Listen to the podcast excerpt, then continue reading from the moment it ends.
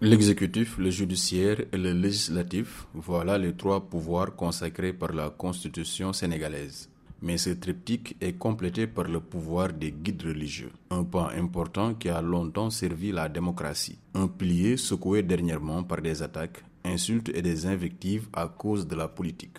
Pour Aurélien Colli, chauffeur de profession, l'immixtion des guides religieux dans le champ politique est la cause de ces invectives qu'il juge regrettables.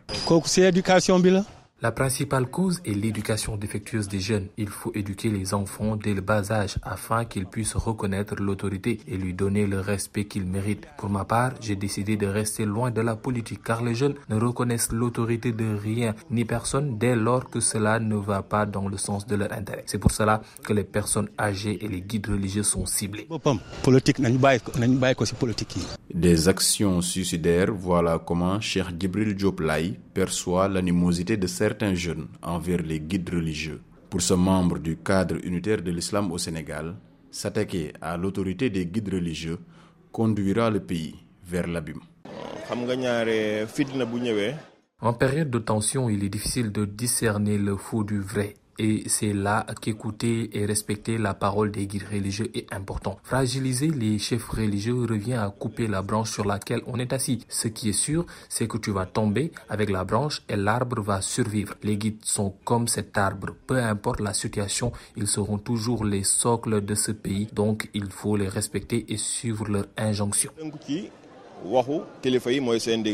pour servir de relais et éviter une brouille du canal d'échange entre la société et les gouvernants, la régulation s'impose. C'est dans ce cadre que le médiateur de la République, le juge Demba a initié des rencontres avec les différentes composantes de la société. La, régulation, ça fait partie de, en tout cas des moyens d'apaiser. Je pense que, bon, quelque part, on ne peut pas tout faire. Mais déjà, ce dialogue-là va nous permettre, nous, bon, d'approfondir en direction de, des autres autorités.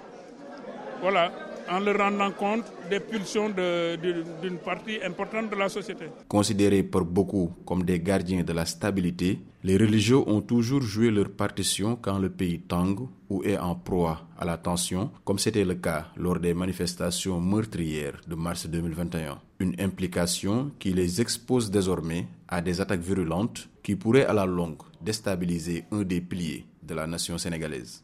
Céline Bagay pour VOA Afrique, Dakar.